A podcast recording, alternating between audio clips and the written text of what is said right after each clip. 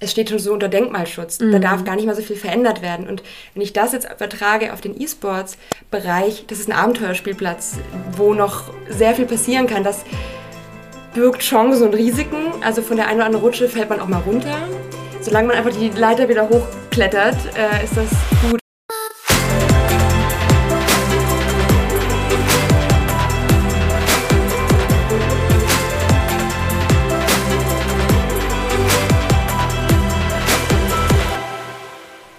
Moin und herzlich willkommen zum Equalate Sports Podcast, dem Podcast rund um das Thema Diversity und Inclusion im Sportbusiness. Ich bin Johanna Möbeyer, Gründerin von Equalate Sports, der Marke, die dir dabei hilft, Diversität auch in deinem persönlichen und oder Unternehmenskontext zu verstehen, aktiv anzugehen und gewinnbringend für MitarbeiterInnen sowie dein Business einzusetzen. Im Equalate Sports Podcast habe ich regelmäßig eine breite und möglichst bunte Palette an tollen Menschen aus und manchmal auch von außerhalb des Sportbusiness zu Gast. Wir sprechen über die eigenen Berührungspunkte mit dem Thema Diversität, benennen Herausforderungen und diskutieren Lösungen. Alles unter der Prämisse Perspektivwechsel, Mut zur Veränderung und vor allem Machen. Auch wenn mir die Geschlechterdiversität ein absolutes Herzensthema ist, geht es bei Vielfalt um so viel mehr. Leadership, New Work, alternative Jobmodelle, Personalentwicklung und, und, und. Und genau das versuche ich mit meinen Gästinnen in diesem Podcast von verschiedensten Perspektiven zu beleuchten. Meine heutige Gästin ist allein aufgrund ihres zwar noch jungen, aber deshalb keinesfalls weniger spannenden Werdegangs schon vielseitig unterwegs. Es geht um Leonie Fabisch. Ursprünglich aus dem wunderschönen Villingen-Schwenningen hat es sie zum Sportwissenschaftsstudium in die Großstadt nach München verschlagen. 2017 heuerte sie dann beim Hamburger Sportvermarkter Sport5, damals noch Lager des Sports, an. Dort arbeitete sie dann direkt in einer der Innovationsthemenbereiche, nämlich der virtuellen Bandenwerbung. Nach knapp zwei Jahren ist sie dann im Dezember 2020 ins nächste Innovationsfeld eingestiegen, dem E-Sports. Was sie dort genau macht warum auch Traktoren und Farmarbeit zu ihrem aktuellen Arbeitsalltag gehören, was E-Sports und traditionelle Fußballvermarktung jeweils voneinander lernen können und vor allem, was sie auch unterscheidet. Auf all das gibt Leonie jede Menge spannender Antworten. Und auch wenn der E-Sports definitiv deutlich diverser als der traditionelle Fußball ist, so hat auch die Branche mit Herausforderungen in Sachen Diversität als auch vor allem Sexismus im oft anonymen Gaming-Umfeld zu kämpfen. So, genug von mir und mikrofrei für Leonie Fabisch. Herzlich willkommen im Equalate Sports Podcast. Heute zu Gast Leonie Fabisch von Sport 5. Leonie, schön, dass du da bist. Hallo, liebe Johanna. Vielen Dank für die Einladung. Sehr schön. Du kennst ja mein Format des Podcastes sowieso und äh, ich starte immer traditionell mit fünf kleinen Kurzfragen. Das heißt, ich stelle dir fünf Fragen jetzt hintereinander und bitte um eine möglichst spontane, sofern du die Fragen nicht eh schon kennst, und knappe Antwort. Bist du bereit dafür? Ich bin bereit. Schieß los. Super. Dann Frage Nummer eins. Was ist denn dein Lieblingsverein oder auch dein Lieblingsclub? Erste FSV Mainz 05 aus der Pistole geschossen, wie Mara Pfeiffer letzte Woche sogar auch schon. Okay, Frage Nummer zwei. Wenn du eine Sache im Sportbusiness oder auch im E-Sports-Business sofort ändern könntest, was wäre das? Ich beziehe es erstmal auf das allgemeine Sportbusiness.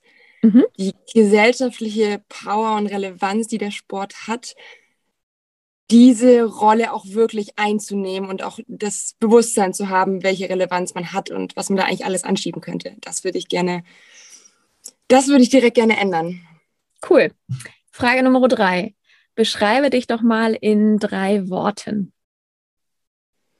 In drei Worten. Ja, also ich glaube, vorweg fällt mir direkt ein, äh, ungeduldig. Am liebsten mhm. muss alles gleichzeitig passieren gleichzeitig aber auch sehr ehrgeizig. Ähm, gebe auch zu, schlecht verlieren zu können. Sportler Dennoch, gehen. ich, absolut. Deswegen glaube ich auch, dass ich immer, nicht immer jeder gerne mit mir in einem Team ist. ähm, aber gleichzeitig auch gesellig. Ich bin sehr gerne unter Menschen und ja, mag den Trubel da auch um mich rum. Cool. Frage Nummer vier. Beende doch mal für mich bitte den folgenden Satz und zwar: Ich kann XXX besonders gut. Ich kann Multitasking und den Überblick behalten besonders gut. Mhm. Und zu guter Letzt, wenn du eine Person im Sport oder im Sportbusiness interviewen könntest, wer wäre das denn und wieso? Mm, ich glaube, da muss ich auch nicht lange überlegen. Jan Frodeno als absoluter Ausnahmesportler für mich. Den würde ich ganz gerne A, einfach mal vor mir stehen sehen und die eine oder andere Frage mal stellen. Cool. Was reizt dich an dem, wenn ich jetzt noch kurz nachschießen kann? Oder was, äh, was macht ihn für dich so interessant? Ich glaube, ich wüsste fast keinen Athleten, der so eine Willensstärke und so, ein, so eine krasse Mindset hat wie Jan Frodeno. Das ist, glaube ich, für mich einzigartig und ein Vorbild, glaube ich, ja, ohnegleichen. Mensch. Cool. Sehr gut, vielen lieben Dank. Dann würde ich sagen, starten wir doch direkt mal rein. Ich habe dich im Teaser auch schon kurz vorgestellt, von daher die Leute, HörerInnen wissen schon, mit wem sie es zu tun haben direkt mal als Einstieg äh, erste Frage. Ähm, wofür brennst du mehr, Fußball oder E-Sports? Ich hatte mich, ich hätte fast schon erwartet, dass die Frage kommt und ich werde sie natürlich in meiner Vorbereitung jetzt geschickt umgehen. ähm, ich schaue gerne Fußball, habe selber nie gespielt. Ähm, ich brenne aber seit diesem Jahr für den E-Sport. Okay, also so halb, halb, um es mal so zu sagen. Ja, genau. Das ist in Ordnung. Das lasse ich ausnahmsweise mal durchgehen. Ansonsten bin ich immer ein Fan für klare Antworten. Ja, ich glaube, der traditionelle Sport oder der Fußball, da habe ich eine viel längere. Das ist die letzten Jahre, habe ich da einfach, sag ich mal, als Zuschauerin mhm. eine viel längere Zeit verbracht und glaube ich, dadurch auch eine emotionalere Bindung und das ganze E-Sports-Thema, ich denke, da werden wir heute ja auch noch ein bisschen ausführlicher zu sprechen, ist für mich jetzt auch einfach erst in den letzten Jahren präsent geworden ja. und deswegen glaube ich, ist einfach auch da ein bisschen der Unterschied. Ja, also ich glaube, dass viele HörerInnen sich auch freuen werden, heute nochmal ein bisschen einen Einblick in eine etwas andere Welt zu kriegen, den du ja hervorragend liefern kannst und vielleicht auch gerade, wie du richtig sagst, weil du ja noch nicht so lange in dem Bereich bist. Und ähm, das ist, glaube ich, besonders spannend. Bevor wir aber zum E-Sports gehen, würde ich ganz gerne nochmal auf das eingehen, was du vorher gemacht hast. Und zwar, du bist ja bei Spot 5, das habe ich gerade eingangs auch gesagt, jetzt schon seit wie vielen Jahren? Hilf mir mal. Dreieinhalb. Ende des Jahres sind es vier. Okay, also seit knapp vier Jahren bei Spot 5, also in der Sportvermarktung tätig. Und du warst erst in deiner letzten Position, bevor du in E-Sports gegangen bist, ja im Bereich der ja, virtuellen Werbung, Virtual Advertising wird es auch genannt, durchaus ja ein innovatives und ein Zukunftsfeld, auch im Fußball tätig. Und für alle die, die mit dem Wort VA bzw. Virtual Advertising nichts anfangen können, kannst du so in drei Sätzen nochmal sagen, was ist denn überhaupt Virtual Advertising? Ja, Virtual Advertising ist tatsächlich das oder war oder ist wahrscheinlich auch immer noch einer der größten Innovationsthemen, so ein bisschen im klassischen Fußball-Werbeumfeld. Mhm. Es ist die Möglichkeit, die physische Bande, wie sie im Stadion steht, für den jeweiligen TV-Zuschauer, je nach Ländermarkt, wo er zuschaut, mhm. eine unterschiedliche Werbemessage und eine unterschiedliche Bandenfläche zu überblenden. Heißt, wenn ein Spiel aufgezeichnet wird, im, äh, in Dortmund sieht der US-Zuschauer idealerweise eine mhm. andere Werbung als der Zuschauer ähm, aus China. Sehr cool. Und ist ja im Prinzip ja, also aus vermarkter Sicht natürlich etwas, um auch nochmal da die Möglichkeit zu haben, eine Bande, ich nenne es jetzt mal ganz äh, kommerziell, auch vielfach zu verkaufen, aber auf der anderen Seite, und ich glaube, das ist ja die wichtigere Message, auch ähm, zu individualisieren, was das Thema Sponsoring angeht, sprich ein ja, jetzt darf ich nicht äh, nichts Falsches sagen, aber ähm, der Bäckereimeister oder die Meisterin ähm, aus der Region Dortmund, die vielleicht mal fünf Minuten einbuchen, sind potenziell wahrscheinlich in Peking nicht unbedingt relevant, korrekt? genau, also äh, wir haben versucht, oder das ist einfach die Idee davon zu sagen, wir sprechen eben große Unternehmen an, große Brands, die auch, sage ich mal, Kommunikationsbedarf in verschiedensten Zielregionen haben. Ja. Idealerweise kennen wir natürlich auch, gerade wenn wir zum Beispiel Automobilhersteller, haben sie ja oft auch verschiedene Modelle, die in den verschiedenen Ländermärkten funktionieren. Ja. Idee wäre also, ich kenne mich jetzt, jetzt habe ich die falsche Branche gewählt, um mich ja. da noch besser äh, auszukennen, aber das sage ich mal, ein, ein Offroad größerer... Äh, der VW Touran im Verhältnis danke, zum Golf, um äh, ohne meine Autoexpertise in den Vordergrund zu stellen, genau. die ich auch nicht habe.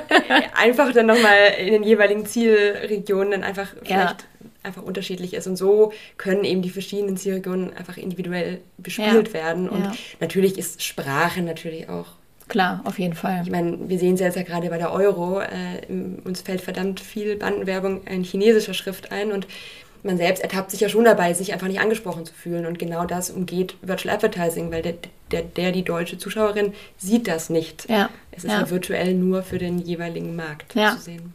Ja, sicherlich ein, ein definitiv innovatives, innovatives Produkt. Ähm, Bevor wir eben gleich in E-Sports gehen, was hast du aber auch in der Abteilung genau gemacht? Also was waren, waren deine Aufgaben? Weil ja, das sicherlich für die HörerInnen auch interessant ist. Sie verstehen jetzt das Produkt, aber was steckt denn da für eine Arbeit hinter? Ganz konkret, was war so ein bisschen deine Primäraufgabe oder Aufgaben? Mhm, Aufgaben. Ähm, wir waren ein sehr kleines Team, was sich bei uns so ein bisschen aus dem, aus dem Vertriebsteam herausgelöst hat. Wir haben das Projekt Virtuelle Werbung, was bei uns natürlich im Unternehmen schon länger kursierte, aus dem Business Development rausgehoben, haben mhm. das dann übergeben bekommen, um es eigentlich Idee natürlich hauptsächlich vertriebsbereit zu machen, dass unser Vertrieb damit auch auf Marken zugehen kann. Und dann geht das natürlich los. Also genau die Sachen oder die Fragen auch zu beantworten zu können, die du mir auch gerade gestellt hast. Mhm. Was ist das? Was ist der Mehrwert? Wen wollen wir ansprechen? Also ein komplettes Marketingkonzept aufarbeiten, aber auch, sag ich mal, in, auch in Pricing-Gespräche ähm, zu gehen und auch vielleicht da auch zum ersten Mal Reichweiten zu bewerten. Mhm. Und da muss ich auch sagen, habe ich sehr viel auch gelernt und auch Einblicke bekommen, auch wie wir als deutsche Bundesliga, mhm. wenn ich es mal in, als wir betitel, wir natürlich auch global zum einen Aufmerksamkeit erzielen, aber auch wie unsere Reichweite einfach weltweit ist und auch gerade neben den ganzen anderen europäischen Ligen. Ja, um da einfach auch ein Gefühl zu bekommen, ja. in welchen ja. Märkten wir da, sag ich mal, auch als Bundesliga die Wichtigkeit haben und auch in den öffentlich-rechtlichen Sendern ausgestrahlt werden. Mhm. Nur, nur so gehen wir wieder in die, sag ich mal, Preisthematik und können das überhaupt alles so rechtfertigen. Mhm. Was war so für dich das, ich sag mal, der Reiz an, an so einem Beruf, ähm, wenn du da jetzt rückblicken, bevor wir ja gleich auch auf deinen jetzigen Beruf oder deine jetzige Aufgaben zu sprechen kommen, ähm, was ist so das Besondere ähm, in, in dem Beruf gewesen, den du dort in der VA-Abteilung letztendlich durchgeführt hast? Ähm, für mich war es besonders, etwas ganz Neues zu machen. Es mhm. war, ich glaube, es hatte auch eine sehr interessante Wahrnehmung innerhalb des Unternehmens. Mhm. Ähm, es war das Innovationsthema, es war auch das Thema, wo natürlich auch viel Chance und auch Erwartung aufgesetzt wurde. Also ich glaube, auch mit diesem internen Druck, das fand ich tatsächlich durchaus reizvoll und auch interessant, dann auch dann nach und nach liefern zu können. Und es hat ja auch so ein bisschen einen Startup-Charakter im Unternehmen. Mhm. Man hatte die Möglichkeit, nochmal bei Null mit was zu starten, mit all den, sag ich mal, Herausforderungen. Ich glaube, Johanna, das weißt du mit am besten, die da so auf einen warten und auch vielleicht Dinge, denen man sich erstmal noch keine Gedanken gemacht hat, die einem dann aber sehr schnell mit konfrontiert wird. Mhm. Also es ist viel Trial and Error.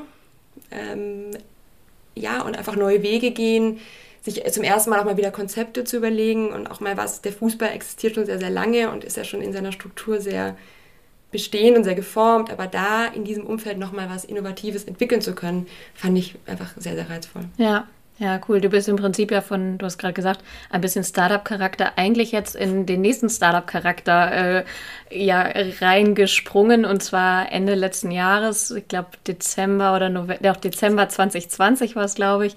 Da hast du dann intern gewechselt, nämlich in die E-Sports-Abteilung, die, das muss man auch sagen, kommen wir gleich aber auch nochmal drauf zu sprechen, ja mittlerweile sicherlich zum einen noch Startup-Charakter hat, aber jetzt auch aufgrund der Relevanz, auch der Relevanz sicherlich in Corona-Zeiten auch nochmal einen ganz anderen Stellenwert sowohl im Markt bekommen hat, in der Vermarktung und natürlich aber auch innerhalb von, von Spot 5. Ähm, vielleicht mal als erstes vorweg, E-Sports. Mir ist das persönlich völlig fremd. Ähm, wir sprechen ja auch, wir kennen uns sehr gut immer mal wieder drüber. Ähm, als Nicht-Kennerin in den E-Sports zu gehen, ähm, wieso hast du das gemacht? Beziehungsweise du warst, glaube ich, ja auch nicht Kennerin, korrigiere mich, wenn ich falsch liege. Und geht das denn überhaupt? Also das ist, oder ob es geht, ich bin jetzt sechs Monate oder sieben Monate in der neuen Abteilung, ist vielleicht zu früh zu sagen, dass ich jetzt, also das ist und ob es geht. Ähm, äh, vielleicht ja, muss ich das Resümee dann nochmal nach etwas längerer Zeit ziehen, aber dass es Spaß macht und dass es einem ja, einfach auch wieder genau neu irgendwie Chancen und Möglichkeiten bietet. Das kann ich jetzt schon sagen nach äh, sechs Monaten. Ja, du hast gerade gesagt, Nicht-Kennerin. Ähm, ich glaube, wie viele hat man so eine Gamerin-Vergangenheit so aus, ähm, aus dem jugendlichen Alter? Stimmt, ja, stimmt. Also ich hatte auch einen älteren Bruder, deswegen er war natürlich der, der mit 16, 18, immer je nachdem, wie sie ja gerankt sind, auch in der Freigabe dann immer schon die Spiele hatte und ich dann so ein bisschen mal zugucken durfte und auch den einen oder anderen ähm, jetzt hoffe meine Eltern hören nicht zu, auch den Shooter natürlich mal gespielt habe. Ähm, Welche waren das denn? Naja, ich glaube, es ist wahrscheinlich jetzt nicht der harte Shooter, aber äh, GTA. Ah ja. Äh, ja habe ich dann doch auch die eine oder andere längere Session gespielt. Ähm, ja, ja. Deswegen, also ich glaube, ich war jetzt nicht, dass das Thema mir gänzlich fremd war, aber meine aktive Zeit, wenn man das als aktiv bezeichnen kann, lag dann doch schon ein paar Jahre zurück. Deswegen, also ich glaube, mit, den, mit dem Wechsel in die neue Abteilung hatte ich definitiv nicht Gamerin auf meiner Visitenkarte stehen. Mhm. Aber, und das ist, glaube ich, der Schritt, der mich dazu gewogen hat, ein super großes Interesse, mhm. eine Neugier und eine Faszination. Und mhm. wenn, als ich mich angefangen habe, mit der Sache zu auseinanderzusetzen, habe ich einfach gemerkt, da passiert gerade so, so viel. Und das ist jetzt der Zeitpunkt für mich, diesen Schritt zu gehen, weil jetzt gerade passiert was und du hast es intern ja oder gerade auch schon gesagt, bei uns intern bei Spot 5 ist da einfach auch gerade viel passiert, weil wir uns da sehr fokussiert auf einer auch globalen Ebene vergrößert haben und da schien für mich die Zeit richtig und auch die, der Platz und die Position dann irgendwie auch gegeben. Cool. Vielleicht kannst du mal uns ein wenig abholen, was du denn jetzt aber auch genau machst. Also E-Sports ist ja, wie ich schon auch lernen durfte, ein sehr, sehr großes Feld. Ähm, was sind so aktuell deine Aufgaben? Also was ist deine Rolle, aber was machst du denn so den ganzen Tag? Kannst du das so in, weiß ich nicht, fünf bis zehn Sätzen zusammenfassen? Also es ist auf jeden Fall sehr äh, ja, sehr einnehmend. Äh, deswegen mache ich auf jeden Fall, würde ich behaupten, auch sehr viel, so während eines Tages und auch während einer Woche. Ähm, wir haben uns als Bot 5 ja Anfang des Jahres so aufgestellt, dass wir aus Hamburg heraus, was ja dann auch Spot 5, sag ich mal, Headquarter ist und wurde, ähm, organisieren wir uns äh, aus einem globalen Team heraus, mhm. wie die wiederum dann übergeordnet für unsere Ländermärkte ja, ich sag mal so ein bisschen Dreh- und Angelpunkt sind und auch das jeweils steuern, weil wir, und das ist im E-Sports wirklich, sag ich mal, nochmal sehr besonders, es ist einfach ein sehr diverses Ökosystem. Mhm. Also Spiele, die in Europa funktionieren, müssen nicht zwangsläufig auch genauso in Asien oder auch in Amerika funktionieren. Klar, es gibt natürlich viele Spiele, die global gespielt werden. Wir haben uns da einfach sehr divers damit auch aufgestellt, haben auch dann Kolleginnen in den jeweiligen Märkten sitzen. Und meine Rolle ist auch, was das angeht, gerade so was den Pre-Sales angeht, da einfach ein Standard und auch ein bisschen, so, sage ich mal, der Knotenpunkt zu sein, um von mir aus die Steuerung in die jeweiligen Märkte zu gehen.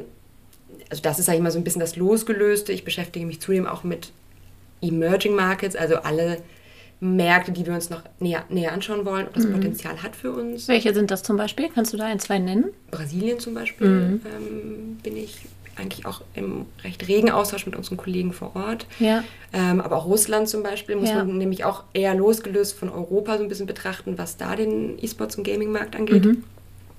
Genau, und bin dann da auch mit den vor Ort ansässigen Kollegen, auch gerade von Riot, in, ähm, im Austausch. Ja. Ja, und dann natürlich, ich habe es gerade schon gesagt, Riot ist natürlich einer unserer größten Partner oder wie wir im Business sagen, Rechtehalter. Und gerade auf europäischer Ebene mit dem Servicing der LEC bin ich natürlich auch mit äh, Ansprechpartner und ja, wir müssen vielleicht einmal kurz für alle Nicht-E-Sportler kurz erklären, was das ist. Also Riot, korrigiere mich, ist ja ein Publisher, was in der E-Sports-Sprache bedeutet, letztendlich die sind diejenigen, die die Spiele programmieren und herstellen, korrekt? Entwickler, genau. Oder die EntwicklerInnen, Entwickler, genau, genau, und HerausgeberInnen und definieren dann, aber da kommen wir später auch zu, im Prinzip so ein bisschen das ganze Rahmenformat drumherum und wie diese Rechte genutzt werden. Und LEC, kannst du auch noch mal sagen, was das ist? Weil auch da, glaube ich, nicht unbedingt alle Bescheid wissen. Genau, also LEC ist League of Legends European Championship. Mhm. Also League of Legends, genau, ist das, das Spiel. Und ich, ich versuche es immer so ein bisschen, sage ich mal, plakativer, glaube ich, zu vergleichen mit dem traditionellen Sport, weil das einfach für viele, glaube ich, am verständlichsten ist. League of Legends ist eigentlich wirklich weltweit sehr organisierter E-Sport. Also ja. wir sind da auf verschiedensten Ebenen im organisierten ähm, Turniermodus und LEC ist, kann man vergleichen mit der Champions League im Fußball. Also ah, ja. die besten Teams aus den jeweiligen europäischen Ligen spielen in der LEC. Cool, ja, super. Das hilft, glaube ich, allen nochmal, das so ein bisschen einzuordnen. Und ähm, wir verlinken auch in den Show Notes nochmal ein, zwei weitere Infos dazu, dass sich alle, die da jetzt noch nicht zu 100 Prozent äh, oder noch nicht 100 Prozent wissen, worum es geht, sich das dann auch mal anschauen können. Cool. Und äh, vielleicht abschließend genau zu dem, was du noch machst. Ich weiß, dass du noch ein zweites Thema oder noch eins, auch wo du gerade auch verantwortlich bist. Kannst du da nochmal ganz kurz was zu sagen? Genau, und deswegen hatte ich es jetzt gerade noch nicht im ersten, äh, in der ersten Aufzählung ja. erwähnt, weil wir trotzdem so ein bisschen unterscheiden im der klassische E-Sports-Bereich, mhm. was ja dieser, sag ich mal, Wettbewerbs, ähm, kompetitive Gaming-Bereich ist und dann ja. haben wir nochmal den reinen Gaming-Bereich auch. Und in dem Gaming-Bereich, das ist bei uns, habe ich auch noch eine, sag ich mal, eine Verantwortung für das Projekt äh, des Landwirtschaftssimulators, beziehungsweise der Farming Simulator, weil mhm. ja auch global gespielt wird. Und bin da seit Anfang des Jahres auch Hauptansprechpartnerin für den äh, Counterpart auf der Publisher-Seite von Giant Software mhm.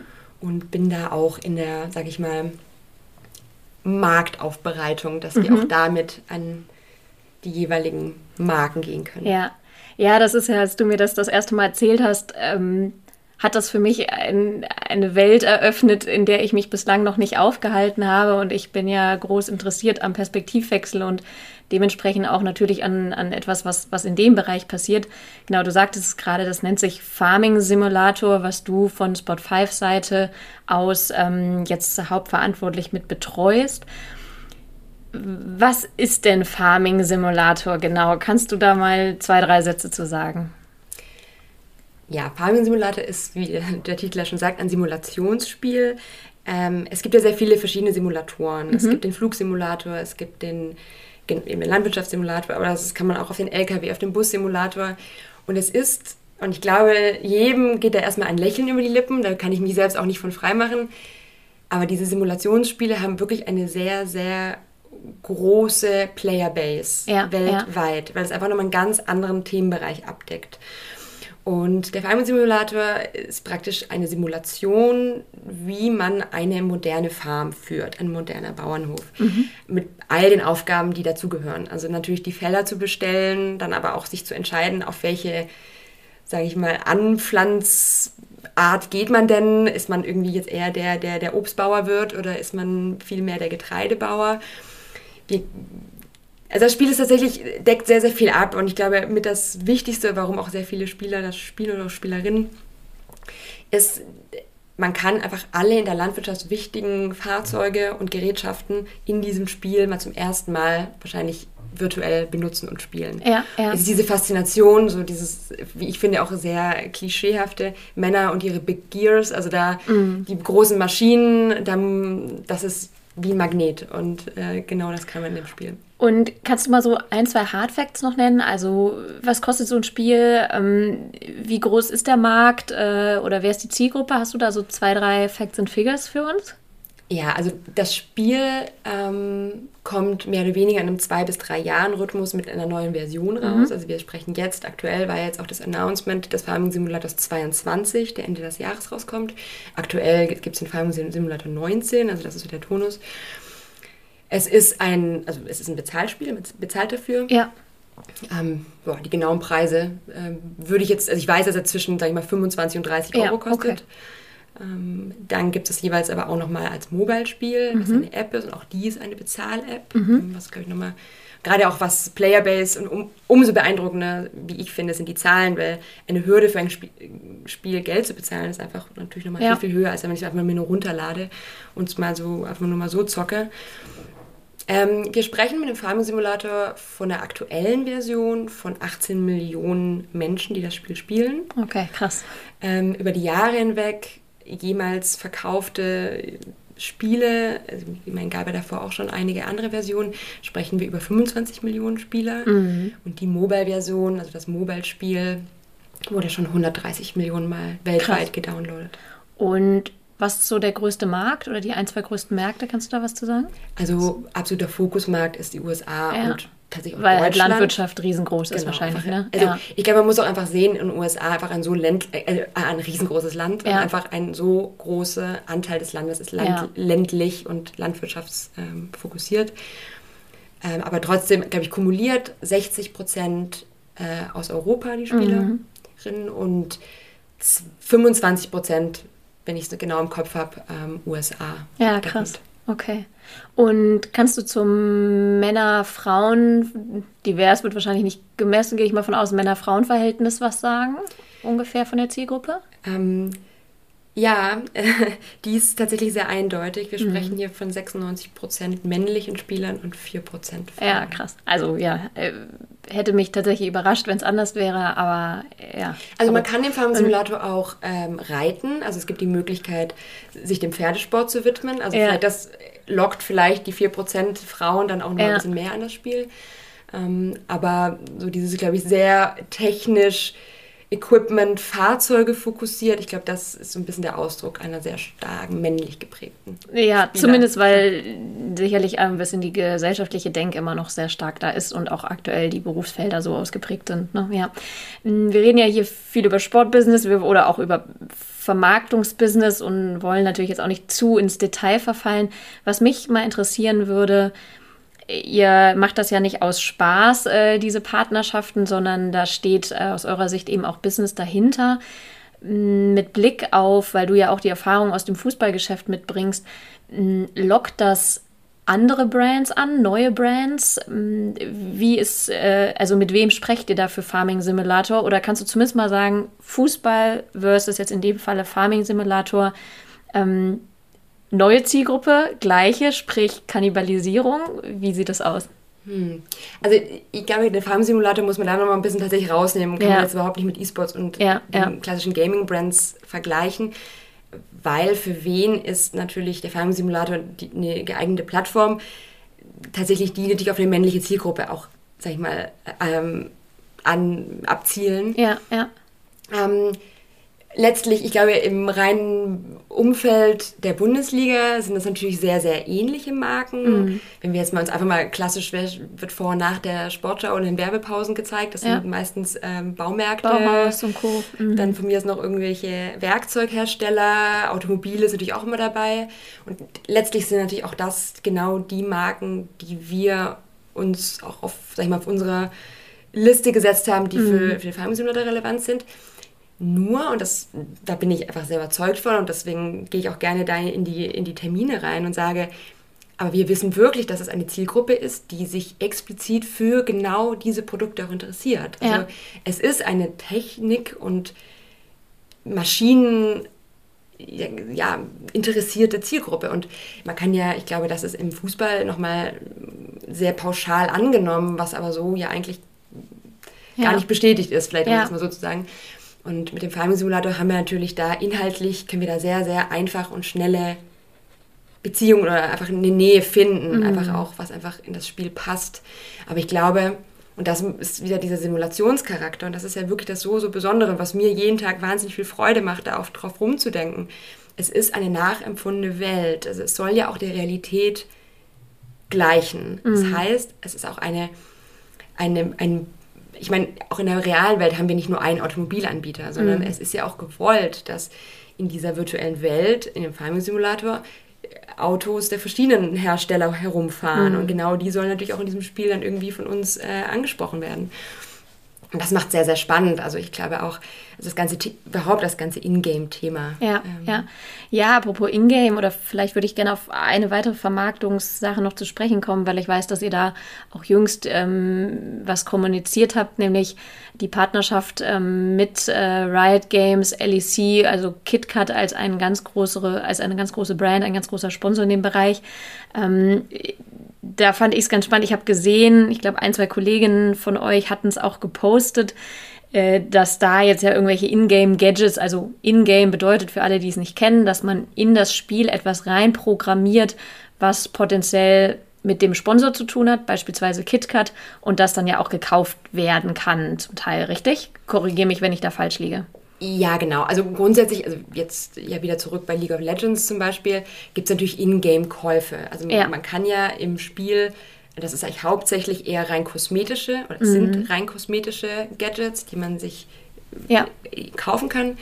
Ähm, und da ist jetzt natürlich äh, tatsächlich etwas sehr Besonderes, weil Riot Games das sehr, sehr schützt, ihr Spiel. Also mhm. es ist überhaupt nicht gewollt, dass jetzt, sage ich mal, jeder Sponsor seine eigenen Gadgets ins Spiel integrieren soll. Das ist ja. ganz, ganz, ganz geschützt und deswegen ist es etwas sehr Besonderes, dass KitKat die Möglichkeit hat. Mm, okay, und ich finde das deshalb spannend, wenn wir auf Vermarktung blicken, dass man ja ganz andere Chancen und Möglichkeiten hat, auch eine Brand mit einzubinden in ein Sponsoring. Und ich hatte es gerade schon mal so ein bisschen angeteasert. Würdest du sagen, dass ihr als Spot 5 grundsätzlich äh, durch sowas nochmal die Möglichkeit habt, an ganz, ganz neue, andere Brands heranzukommen, als ihr das vielleicht beispielsweise auch in einer Rolle vorher im klassischen Fußballgeschäft oder eben auch über Virtual Advertising schafft? Oder, ich sprach es vorhin auch schon an, ist es manchmal auch eine Art Kannibalisierung voneinander? Es ist, es ist keine Kannibalisierung. Also ja. ich glaube eher, und das ist ja das genau einer, einer der vielen Punkte, die mich eben genau in dieser Branche reizen. Mit jeder Marke wird uns zumindest schon mal die Tür aufgemacht, mhm. wenn wir das Wort E-Sports und Gaming fallen lassen, weil es hat einfach eine so enorme Relevanz bekommen. Es ist halt wirklich, glaube ich, in der gesellschaftlichen Mitte angekommen, ja. dass keine Marke mehr sich davon Form mehr verschließen kann. Und ja. dass man sich da grundsätzlich mal dieser, dieser Chance öffnet und sich überhaupt mal die Möglichkeiten anschaut. Ich glaube, das ist für uns einfach aktuell ein sehr, sehr gutes Momentum. Ja, und wahrscheinlich auch eine enorme Zielgruppe, die ihr schafft zu erreichen, die ihr halt im klassischen Fußball, und da möchte ich jetzt gar nicht auf die aktuellen Skandale und sonstige Themen reingehen, aber auch grundsätzlich nicht mehr erreicht. Ne? Der Fußball wird älter, also nicht, weil er ja, gut, die Spieler werden auch älter, aber da kommen Junge nach, aber weil diejenigen, die halt früher ins Stadion gegangen sind, auch älter werden und nicht unbedingt die Jüngeren nachkommen und die halt ganz oft sich eher im Gaming oder im E-Sports-Umfeld auch aufhalten. Ne? Mhm. Absolut. Ich, also im E-Sports erreichen wir eine also mehrheitlich junge Zielgruppe. Ja, ja. Und das ist ja genau die Zielgruppe, die der traditionell, wenn wir jetzt schon beim Fußball sind, einfach wirklich nur sehr, sehr schwer noch erreicht. Weil, ja. also wir in unserem, sag mal, aus, aus Marketing-Sicht sprechen im E-Sports auch immer von den Unreachables, weil diese Generation Y und Z, diese, diese Digital Natives, äh, mhm. das, die halten sich online auf. Sie mhm. sind einfach über klassische Medien, analog TV, glaube ich, brauchen wir gar nicht mehr anfangen. Ja. Einfach sind sie da nicht mehr erreichbar und haben auch da eine ganz andere Art, Informationen und was ihnen so entgegenkommt, irgendwie alles aufzunehmen. Und mhm. das ist jetzt einfach im E-Sports verbinden wir, weil wir auf dieser digitalen Ebene einfach schon direkt die Plattform haben, erreicht man sie einfach auf eine ganz, ganz andere Ebene. Und dann kommt einfach noch hinzu, und das ist vielleicht was, das würde jetzt den Rahmen sprengen, aber im E-Sports ein Sponsoring zu aktivieren und eine Marke zu integrieren, das bedarf sehr viel Expertise und auch mhm. wirklich inhaltlich einer tiefen Nähe an das Spiel, weil die Community, was ja wirklich, sag ich mal, ich würde es mal behaupten, wie die Fans in den jeweiligen Fußballvereinen sind, ist sehr, sehr kritisch und auch sehr, sehr schützend auf ihr Spiel. Mhm. Ist, da wird alles, was reinkommt von außen, erstmal sehr kritisch beäugt. Und ich muss mhm. sagen, das ist was, was mir noch in den letzten Jahren im Fußball sehr gefehlt hat. Es gab immer wieder mal ein Aufschreien. Ja. Aber es wird dann auch immer ganz schnell wieder still. Und das gefällt mir einfach im E-Sports. Es ist eine sehr kritische mhm. Masse, die auch ganz klar ihre Prinzipien und ihre Werte hat. Ja. ja. bevor wir gleich auf das Thema Diversität auch noch mal ein bisschen stärker im E-Sports zu sprechen kommen, ich würde einen Aspekt, den du eigentlich gerade auch ein bisschen mit angeteasert hast, man muss sich gut in dem Umfeld E-Sports auskennen. Wir haben es jetzt gerade schon gesehen, allein das Thema League of Legends versus irgendwie Farming Simulator, das ist ja eine, eine Bandbreite, das ist ja von bis. Meine Interpretation ist, es ist ein so vielseitiges Umfeld, dass das ja aus meinem Verständnis auch bedeuten würde, dass du definitiv viel Diversität auch in den Leuten und Menschen brauchst, die das irgendwie bedienen. Also von Kreativität, wenn ich sehe, was da immer mal wieder an so diesen auch äh, Ingame-Gadgets, wenn man so nennt, äh, hergestellt wird, bis hin aber natürlich auch irgendwie ein vieldimensionales Denken, verschiedenste Lösungsansätze, um eben auch vielleicht mit Rechtehaltern, die sagen, Sie sind sehr speziell, was Sie an Anforderungen haben, auch zu kooperieren. Ähm, wie sieht es denn bei euch in der eSports-Unit aus? Also du sagtest gerade schon, ihr seid global aufgestellt, Headquarter in Hamburg, ähm, wovon eigentlich alles zentral so ein bisschen gesteuert wird oder losstartet. Kannst du mal ganz kurz sagen, wie viele Leute seid ihr ganz grob aktuell und ähm, wer ist denn da so also seid ihr divers, mal ganz blöd gefragt, oder wie sieht so die Truppe, die Aufstellung so aus bei euch bei Spot 5? Ähm, ich glaube, wenn ich das, ich meine, ich habe ja den Vergleich mit der, der, dem Fußballumfeld. Ja, gerne auch im Vergleich, das ähm, ist ja umso ähm, spannender. Deswegen sage ich, wir sind divers aufgestellt, divers mhm. sehr, aber und ähm, da bin ich auch offen, ist trotzdem auch da noch Weg zu gehen. Ja, ja. Wir sind, also rein in Hamburg, die das, sag ich mal, das globale Team formen, sind wir zu knapp zehn. Mhm. Und dann jetzt nochmal auf, auf weltweit gesehen kommen dann nochmal ähm, 30 Kolleginnen hinzu, was ich auch sehr, sehr schön finde, gerade in den USA oder auch in der Türkei und auch in, in China ähm, arbeiten auch im E-Sports-Bereich Frauen. Ja. Und auch gerade wenn ich unser Team in den USA sehe, es ist sogar weiblich sogar in der Mehrheit, also ja. was wirklich sehr, sehr schön ist. Ähm, was mir auch sehr gut gefällt und ich glaube, da hoffe ich auch so ein bisschen äh, Vorreiterin zu sein, dass man diese Scheu ablegt. Man kann in diesen Bereich nur gehen, wenn man halt diese ganz tiefe Gamer-E-Sports-Background hat. Die hatte ich ja so auch nicht und trotzdem habe ich mir das zugetraut, weil ich glaube, das ist ganz, ganz wichtig, sich da und genau so entsteht dann Diversität. Ich glaube, Diversität ist ja das eine auch, sag ich mal, geschlechterbasierend, aber gleichzeitig auch mit welchen Erfahrungen, mhm. Einstellungen und auch Ideen wir uns aufstellen. Und das finde ich einfach sehr, sehr schön zu sagen, wir sind offen auch für alle, die einen anderen Background haben, weil dieser E-Sports-Bereich hat so viel noch zu entdecken. Und da ist man manchmal von außen blickend, glaube ich, noch mal viel wachsamer, was da alles noch so schlummert.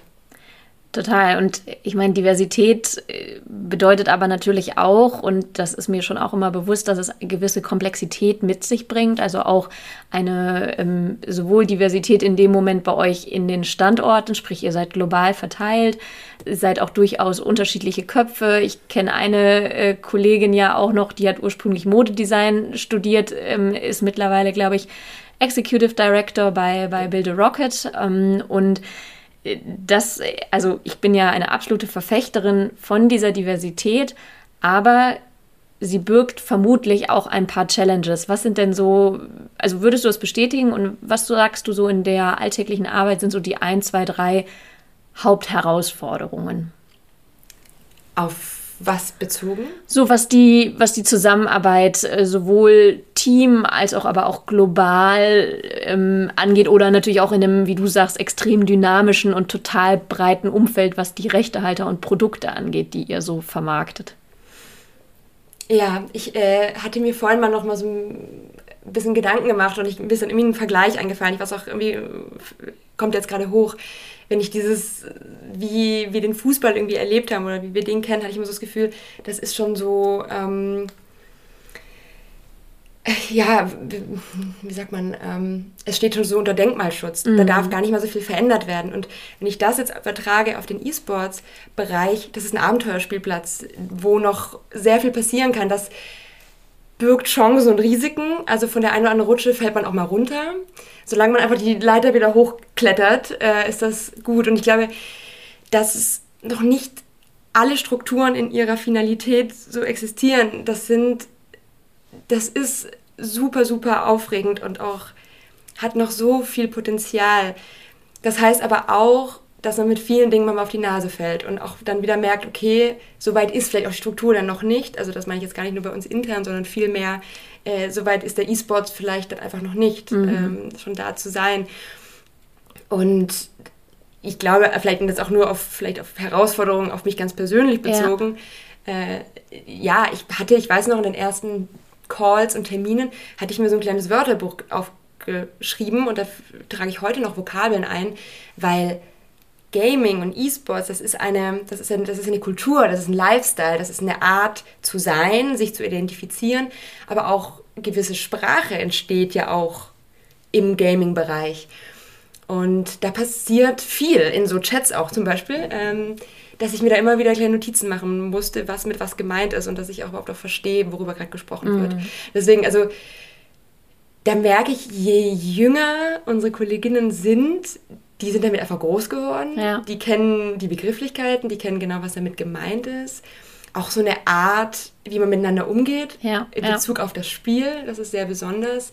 Und dann merke ich schon manchmal, da muss ich noch ein bisschen die Sprache lernen. Mhm das birgt natürlich dann manchmal auch. Naja, und man muss dazu sagen, du bist auch noch nicht so alt. Ne? Also ich weiß dein genaues Alter, wenn ich bedenke, da gibt es Kollegen und ihr seid ja im Team auch durchaus äh, alterstechnisch bunt besetzt, äh, welche, die wahrscheinlich noch eine Generation über dir sind, noch mehr Probleme damit haben, oder? Absolut. Also, aber das ist ja zum Beispiel auch wieder vielleicht Herausforderung und auch genau die Chance. Und Absolut, würde ich auch sagen. Ja. Ich habe eine Frage, die mir gerade noch kam. Wenn du einen eine Sache nennen müsstest, die der Fußball oder die Fußballvermarktung, wenn wir es mal so sagen, vom E-Sports lernen könnte und andersrum eine Sache, die der E-Sports aber oder die E-Sports-Vermarktung vom Fußball lernen könnte, was wäre das? Hm. So ganz äh, spontan, was dir einfällt, gibt wahrscheinlich zig Sachen. Ja. Also ich glaube, was der Fußball von der, vom Bereich E-Sports noch lernen könnte oder einfach kann, weil es einfach ein fortlaufender Prozess ist, bestehende Strukturen zu hinterfragen, Dinge nochmal anders zu machen, auch auf die Gefahr hin, dass das nach hinten losgeht. Und damit meine ich jetzt nicht, irgendeine neue Liga zu gründen, äh, um sehr viel Geld zu verdienen. Ähm, das ist für mich nicht der Versuch, mal was Neues zu machen, sondern ähm, einfach mal, das hatte ich glaube ich eingangs gesagt, dieses aktiv sein und nicht mhm. proaktiv sein. Also nee, proaktiv sein und eben nicht eben nur reagieren, ja. reaktiv sein, sondern auch immer vorweggehen, mutig sein. Und das macht der E-Sports einfach. Und wenn das nicht funktioniert, kommt das sehr schnell Feedback.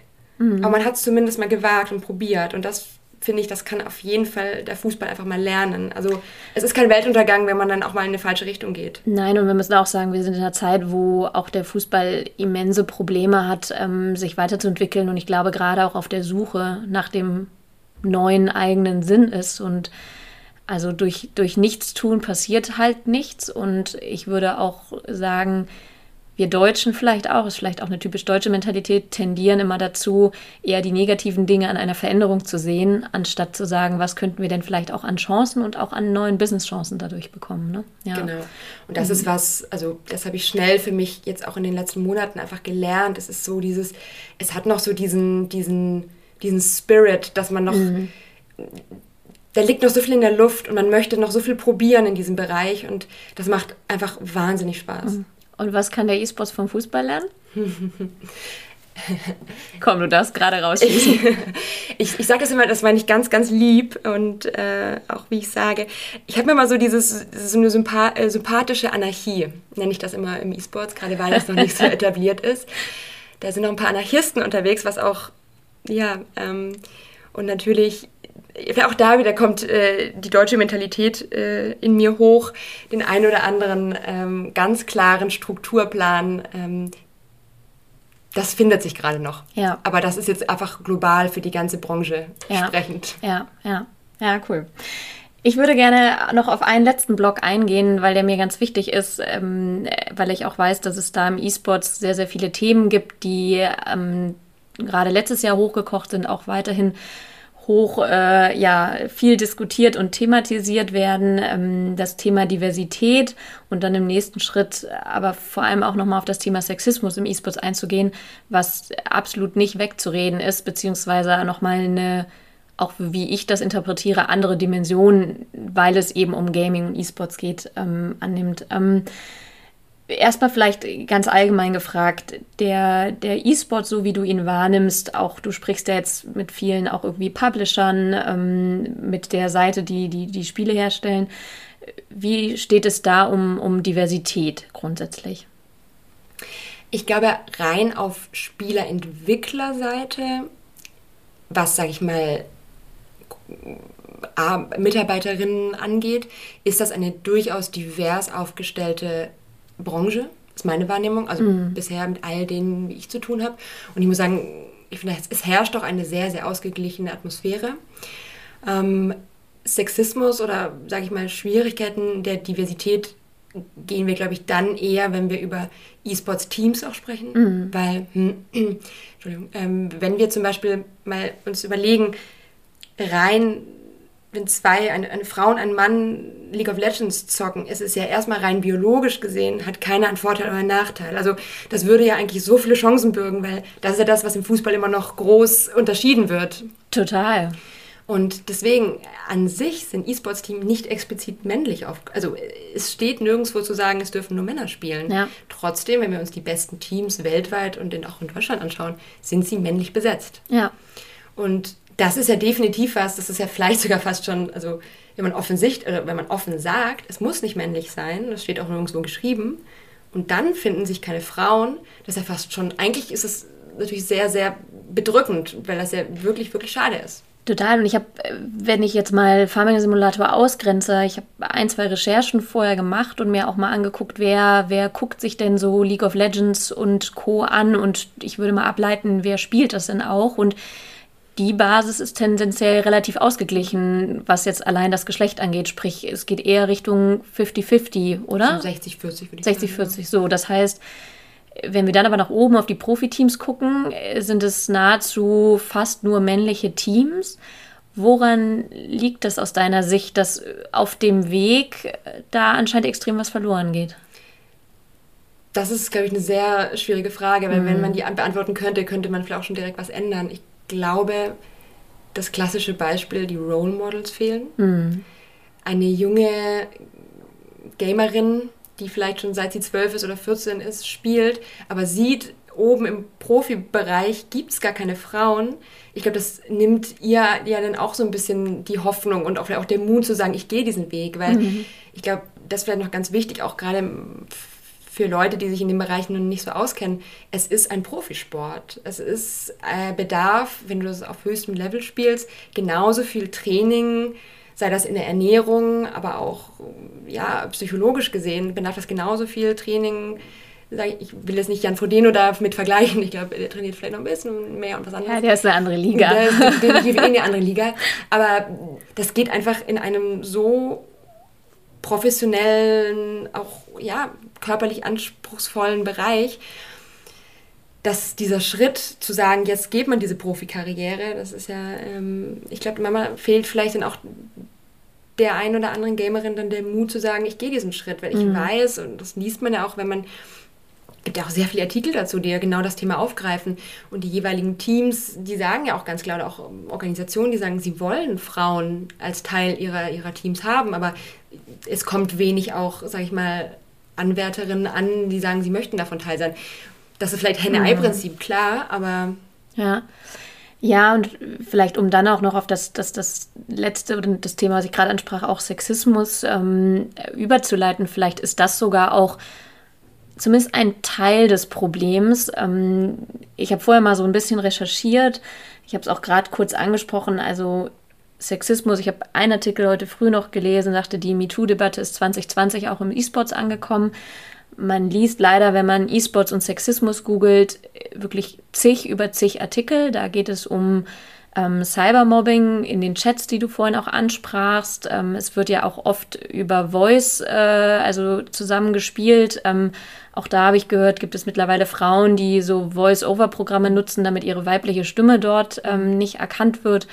Ähm, es gibt jede Menge auch Fälle in den verschiedensten, ich sag mal, ähm, von Publisher über Event bis in die Community-Bereiche, von auch Übergrifflichkeiten und Themen. Das ist ja verrückt. Und warum, also wo kommt das her? Oder hast, habt ihr da vielleicht das mal vorneweg gefragt? Ich bin, ich merke gerade, dass mich das Thema immer extrem ja manchmal auch ein bisschen sprachlos macht. Aber vielleicht die Frage, ist das erstmal ein Thema, was bei euch im Alltag in eurer Vermarktung irgendwo aufkommt? Mm, also bisher ist das jetzt auch kein Thema, wo ich sage, dass also mit diesem Thema bin ich nicht täglich konfrontiert. Mhm. Es ist, glaube ich, mehr, und das ist auch da wiederum, einfach weil ich jetzt die weibliche Perspektive in das Team bringe und habe, dass mir das auffällt und dass ich da auch viel, viel mehr auch merke, wir sind auch wir sind in der Position, da was zu tun. Ja. Und ich glaube, da sprechen wir auch im Team alle eine Sprache und sagen, wir haben als Bot 5 ja auch wirklich jetzt in den letzten Jahren uns da eine sehr, sehr große Rolle global im E-Sports erarbeitet. Und es ist genau für uns jetzt auch an dem Zeitpunkt zu sagen, wir müssen da natürlich auch ganz klar uns positionieren und auch da wirklich auch ganz klar was, ähm, auch Zeichen setzen. Und das ist genau das, das ist die Chance, die der E-Sports einfach noch hat. Und dass ein Missstand herrscht, das ist, auch das ist, glaube ich, was, wo man auch klar dazu stehen muss und sagen, das ist so, weil du hattest all das, was du angesprochen mhm. hast, das ist natürlich das, das habe ich, kriege ich auch mit und weiß ich auch. Und dass auch gerade, sage ich mal, die Frauen im E-Sports-Bereich noch sehr viel Unterhaltungsfaktor haben, mhm. weil sie dann eher, sage ich mal, die in Casterrollen sind, also praktisch Moderatorinnenrollen sind und dann da auch eher so ein bisschen nochmal diesen, diesen Glamour-Unterhaltungsfaktor reinbringen mhm. sollen. Ja, ja. Ähm, aber ja, wir, da ist auf jeden Fall wirklich noch ein, ein, großer Schritt zu gehen und auch wieder vielleicht was wieder wettmachen zu müssen, weil ja. äh, ein so ja, giftige Atmosphäre auch in den Chats und in, diesen, diese, in manchen Communities vorherrscht, Frauen, die sich verstecken müssen oder da Anfeindungen bekommen, das, das, das darf überhaupt nicht sein. Und das passt ja auch nicht zu dem so offenen, positiven, bunten Bild, was wir im E-Sports, wofür wir stehen und was wir sein. Und, ja, und was die Community eigentlich ja auch sein genau. möchte, wenn ich höre. Ne? Also es gab ja auch ein, zwei Fälle, wo Sponsoren dann ähm, von der Community äh, angefeindet wurden, weil das um reinen Kommerz ging und dann auch tatsächlich sehr konsequent auch die, die Publisher gesagt haben, okay, wir, wir beenden sofort dieses Sponsoring wieder.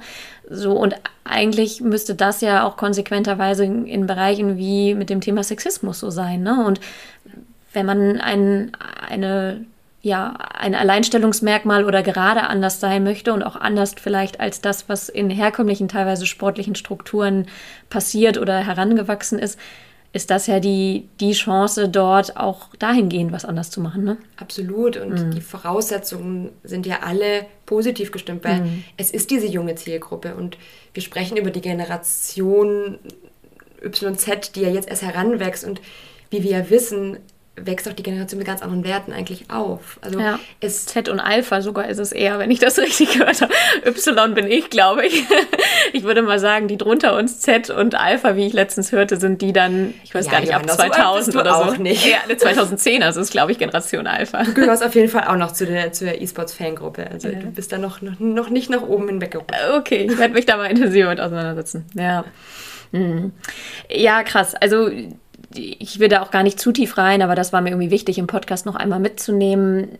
Vielleicht, weil du es auch gerade ansprachst. Ähm, ich habe ja auch immer am Ende die Frage meiner Vorrednerin und das passt sogar ein bisschen, weil du das ähm, als eine Option oder als ein, ja, eine Möglichkeit, warum es so wenig Frauen im E-Sports gibt, äh, angeteasert hast, nämlich Mara vom letzten Podcast hat gefragt, wer denn auf deinem eigenen Weg Vorbilder waren bislang und ähm, wer sind irgendwie Menschen, ähm, an denen es sich für dich gelohnt hat, sich zu orientieren, weil sie etwas besonders gut gemacht haben oder etwas besonders gut gelöst haben. Was, was ist da so deine Antwort? Mal vom E-Sports losgelöst, ne? Das ist die direkte Frage an dich wie cheesy soll dieser Podcast jetzt werden? Weil dann würde ich tatsächlich einen Namen nennen, der mir gegenüber sitzt. Ja, bitte nicht zu cheesy. ja, aber du sagst es, glaube ich, ganz gut. Also, ja, das äh, Thema irgendwie der Role Models ist ja da definitiv gegeben und ähm, in der, sag ich mal, vorherigen, ja, auch in der, in der Fußballbranche wissen wir ja alle, dass da die, sage ich mal, die Frauen in höheren Positionen einfach fehlen, zu denen man sich mhm. orientiert und heraufschaut. Deswegen Hattest du jemanden oder auch kann ja auch ein Mann sein? Ähm, also wer, wer war für dich in den letzten, weiß ich nicht, du sagst bis seit knapp vier Jahren bei Sport 5, vielleicht in der Zeit, wer war für dich irgendwie ein Role Model? Ähm, für mich war die Jungs, die diese E-Sports-Abteilung gegründet haben, Role Models. Zu sagen, sie setzen sich abends noch hin und auch wenn alle sie äh, belächeln, weil sie ja die, die, die Gamer sind, die das in ihrer Freizeit machen und die haben aber da so dran festgehalten und ich finde das, und das merke ich jetzt einmal mehr, mit, wenn man so nicht ernst genommen wird mit seinen Träumen und Visionen, da trotzdem so dran festzuhalten und jetzt irgendwie nach vier, fünf Jahren zu sagen, so und jetzt haben wir das erreicht, was wir von vor Jahren schon wussten, das ist für mich was, das finde ich so beeindruckend und zeitgleich so motivierend zeigt ja auch umso mehr, dass was spornt uns an und das ist also auch vielfach studienmäßig belegt, ist die intrinsische Motivation, weil man an etwas glaubt, weil man unheimlich viel Spaß an etwas hat. Das kann wiederum auch ich ja nur bestätigen und Da ist, ähm, weiß ich nicht, Faktoren wie das Monetäre oder ähnliches erstmal absolut das Letzte, worauf man schaut und auch nicht das, was einen motiviert. Und ich bin aber auch überzeugt, dass das ja vor allem kommt, wenn man, wenn man, ja, genau an sowas arbeitet, da authentisch ist und, und zeigt ja und dran glaubt und zeigt ja im Moment, dass ihr bei Spot 5 mit eurer Unit und dem, was ihr tut, da auch auf dem besten Weg seid. Ne? Ja, cool. Sehr schön. Wir haben schon, ich glaube, die 50 Minuten voll. Ich hatte mir mal vorgenommen, meinen Podcast nicht mal zu lang werden zu lassen, aber das funktioniert immer nur so bedingt. Aber du hast natürlich auch die Gelegenheit, jetzt an die Person nach dir eine Frage zu stellen. Und deshalb die Frage, Hast du dir äh, schon vorab was überlegt, weil du das Format ja auch kennst, oder fällt dir spontan eine sogar auch andere Frage ein? Der Weg hierher war fast zu kurz, dass ich da genug Bedenkzeit hätte, mir eine Frage zu überlegen. Ich würde die Frage jetzt auch ein bisschen mit meiner, meinem Background E-Sports-lastig vielleicht stellen. Das ist mir vorhin nur so eingefallen. Wenn man eine Glaskugel hätte und man könnte sagen, es ist jetzt das Jahr 2031 sitzt die Familie um 18.30 Uhr am Samstag dann und guckt League of Legends? Mhm. Wird das Sportschau-Format abgelöst? Werden diese klassischen, sage ich mal, doch traditionellen Sportformate abgelöst und der E-Sports ist eingekehrt? Das würde mich interessieren, wie vielleicht auch jemand mit einer Außenperspektive das sieht. Ja, cool. Mega Frage, finde ich sehr spannend. Ähm, denke ich auch mal ein bisschen drauf rum. Cool. Liebe Leonie, vielen lieben Dank, dass du dir die Zeit genommen hast, ähm, hier da zu sein und auch äh, deine Insights mit uns zu teilen. Ich fand das unheimlich bereichernd. Auch ich sprach es natürlich an, wir tauschen uns regelmäßig aus, aber ich habe heute auch schon wieder jede Menge neue Dinge für mich mitgenommen. Und wie das immer bei mir so ist, mein Gast, meine Gästin bekommt auch das letzte Wort. Und so soll es hier natürlich auch im physischen Zusammensein äh, so sein. Also das letzte Wort gehört dir. Möchtest du noch etwas sagen oder noch irgendeine Message mitgeben?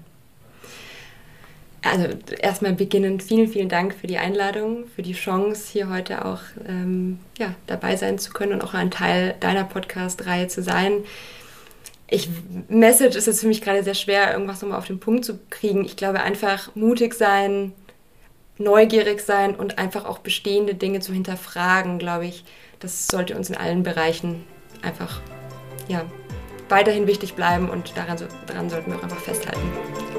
Das unterschreibe ich zu 100 Prozent und ich danke dir für deine Zeit und wünsche dir noch viel Erfolg bei allem, was du tust und ich bin gespannt, wo dich dein Weg noch so hinführt. Mach es gut. Das war eine weitere Folge des Equalate Sports Podcast.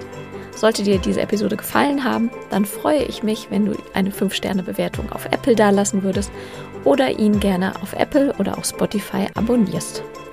Solltest du außerdem noch weitere Ideen für Gästinnen oder interessante GesprächspartnerInnen haben, dann kannst du uns gerne eine E-Mail an johanna.equalate-sports.com schreiben.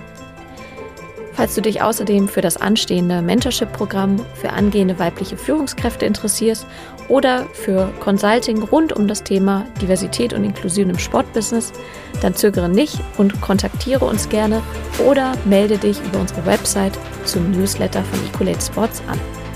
Ich freue mich, wenn du das nächste Mal wieder dabei bist. Ich bin Johanna Mühlbayer, Gründerin von Ecolit Sports und bis ganz bald.